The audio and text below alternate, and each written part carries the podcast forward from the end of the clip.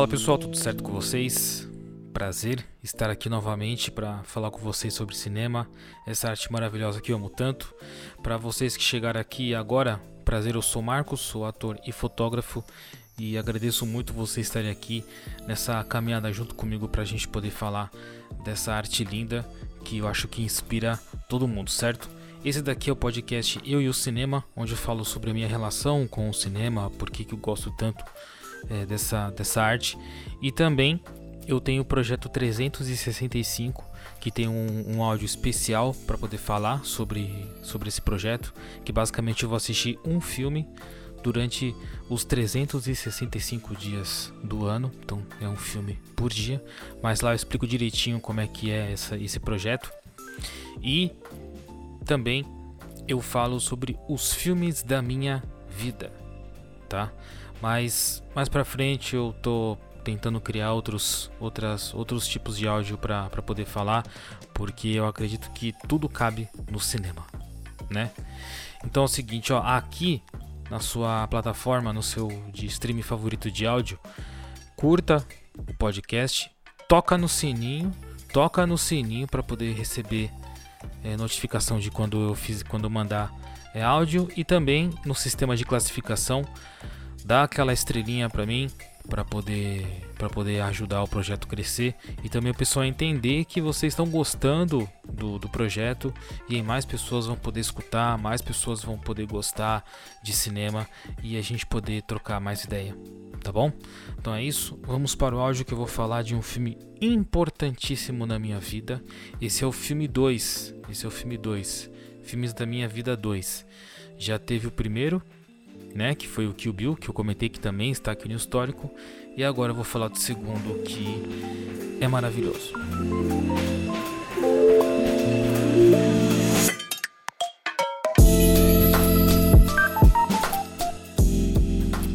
Eu vou pedir para vocês fechar os olhos, rapidinho, rapidinho, e se imaginar, você se imaginar no meio de uma manifestação, né, no meio de uma parada e a sua mãe chega, descobre que você está sendo violentado pela polícia e aí ela tem um derrame, ela cai, ela desmaia, enfim, alguma coisa acontece com a sua mãe e você não pode ir socorrer sua mãe. Até que você está na prisão, você sai, é, é, a pessoa, alguma pessoa te tira de lá e você descobre que sua mãe está no hospital, você vai no hospital e descobre que ela está em coma. Que ela está em coma. E depois de um longo tempo, ela sai desse coma. Só que nesse período, nesse período, o Brasil entra na ditadura, né? Vamos voltar em, na, na década de 60. Imagina que sua, o Brasil entra numa ditadura. E aí, né? É, você quer sua mãe junto com você, porque é uma pessoa muito importante na sua vida. E aí o médico fala assim, ó, beleza. Ela pode, né? Ela saiu do coma, ela pode voltar para casa, só que ela não pode receber nenhuma notícia é, drástica que que ela pode ou voltar no coma ou nem voltar mais. Beleza. E você tem que mudar toda a sua realidade para que sua mãe não sofra um ataque de novo. E é basicamente isso que, que acontece no filme Adeus Lenin. Adeus Lenin, que é de 2003 e o, o filme é do Wolfgang Becker. Quem faz o filme é o Daniel Bru, e se você não conhece pelo nome, talvez vocês, eu acho que vocês viram Bastardos Inglórios, é aquele carinha que tenta ficar com a Xoxaná, e aí, não é spoiler, né, porque eu acho que todo mundo já viu e depois ele morre que ele a assassina, né? E então mais uma sinopse para vocês. Uma comunista ferrenha infarta e enfrenta em coma ao ver o filho em protesto contra o regime. Quando ela acorda, um ano depois, o muro de Berlim foi derrubado e seu filho luta para fingir que nada mudou, temendo que o choque lhe seja fatal. A mãe é Christiane Kenner, Catherine Sass e o filho Alexandre Kenner, o Daniel Brum.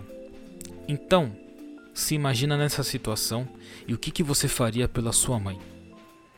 Assistam esse filme. e vocês vão se maravilhar, vão se maravilhar com muita coisa que, que conta no filme. Tanto pelo lado histórico da Alemanha, que é a passagem né, do, do Muro de Berlim.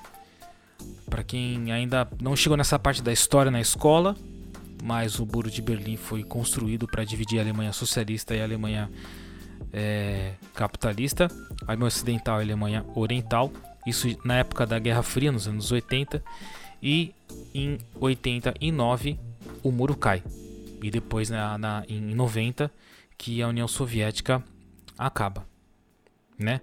Mas uh, imagina todos os percalços da mudança de moeda, toda a mudança política, tudo isso e a sua mãe não pode descobrir. E imagina o que você faria nessa situação e acompanhe toda essa jornada do Alexander Kenner para fingir que nada aconteceu com sua mãe. É engraçado, é divertido, é emocionante, tem história, tem envolvimento de família, tem conflitos familiares, porque a irmã dele é, trabalha numa, numa rede de fast food e também a mãe dele não pode descobrir, porque senão é uma afronta, né? Tanto ao partido quanto quanto às coisas da família. É emocionante, é envolvente e a música é um show à parte. Sempre que isso, sempre isso porque eu já assisti o filme umas 5, 6 vezes. E sempre que eu vejo, eu me emociono com a música. É, dá mais vontade. E, e outra coisa, dá mais vontade de ir para a Alemanha para você ver essa parte da história por perto. Você vê o muro de perto, você vê as construções que aparecem no filme e que ainda existem na Alemanha. Você conhece um pouco mais sobre o povo. E tem relatos lá na Alemanha, que inclusive minha professora é, de alemão mora lá.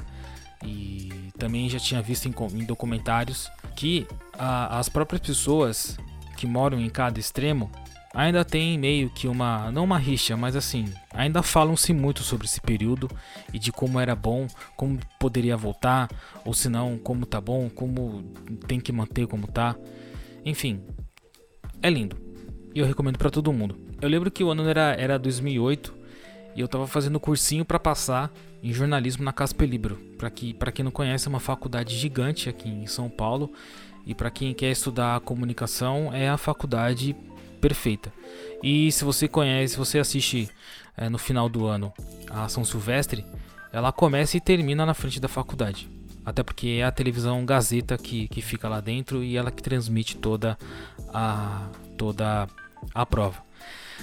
Para eu passar no vestibular, que é dificílimo, é, eu tive que tanto ler os livros clássicos que, que, que a grade pede e eu tive que assistir esses filmes, tanto o, o Adeus Lenin e o Terra em Transe do Glauber Rocha. E também tinha outros filmes que eu esqueci qual que eu tinha que, que, que assistir. E se eu não me engano, eu tive que assistir também. Não, eu tive que ler o, o Revolução dos Bichos, mas eu assisti porque já estava quase já estava quase na, na, na, data do vestibular e no cursinho tinha que discutir essas obras, então tive que, que assistir. É, mas foi isso que, que, que aconteceu. É, e eu não passei no, no, vestibular. Eu fui desqualificado porque eu reprovei geografia física. E, né? Mas eu também acho que eu não seria um repórter. Um, um, um, bom repórter. Eu acho que como bom repórter, eu acho que como repórter eu sou um bom produtor de, de conteúdo. Então acho que para mim é, já tá já tá mais que satisfeito. Foi um pouco difícil de achar o filme porque é estrangeiro e às vezes nem sempre o, o que vem lá da Europa vem para cá, vem, vem para cá, né?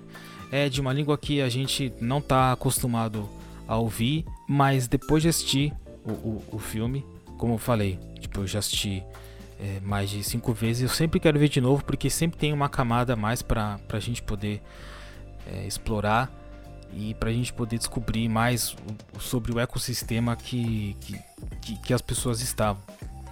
E também uma coisa interessante que a gente pode explorar depois de ver o, o, o filme O Adeus Lene, assiste Os Bárbaros que é uma outra, que é uma série da Netflix que conta vixe, de tempos remotos da, da, que nem era Alemanha ainda, eram, eram os povos germânicos e também conta um pouco da história de como se formou aquela região, desde o tempo da, de Roma que queria invadir e, e os povos fizeram uma guerra para que não é, invadissem a terra deles porque eles tinham sua própria cultura. Então você vê aí que é um povo, um povo muito forte e também é, sempre é, parece que a, a, história da Europa ela sempre está é, em guerra né?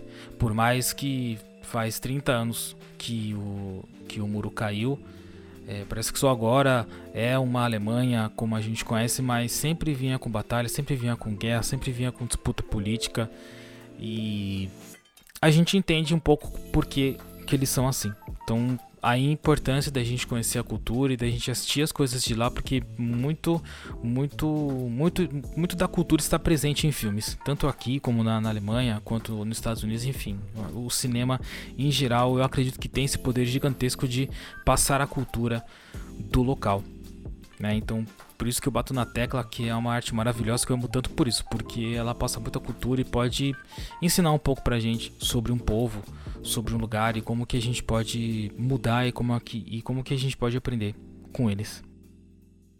Bom, gente, espero que não fique muito longo. Eu comecei a falar que me perdi um pouco no tempo, mas é, é, eu queria passar essa impressão para vocês sobre o filme, por que, que ele é tão importante para mim, por que, que ele é um filme da minha vida e por que, que eu amo tanto esse filme, que inclusive é meu filme favorito, né? Então, gente, obrigado pela atenção de vocês. Aqui no seu agregador de favorito, curte o podcast, toca no sininho, toca no sininho para poder receber notificação de, de, de, de novos áudios. No ah, no Instagram, quase que eu não falo do meu Instagram, marcos.sarto. Vai lá, segue lá, marcos.sarto, porque é, eu, eu, divulgo o, os áudios que eu tô que eu, que eu tô fazendo e também sobre os filmes que eu tô assistindo do projeto 365 e também outros conteúdos que eu possa publicar lá, tá bom, gente? Então, muito obrigado pela atenção. Até mais. Tchau e falou.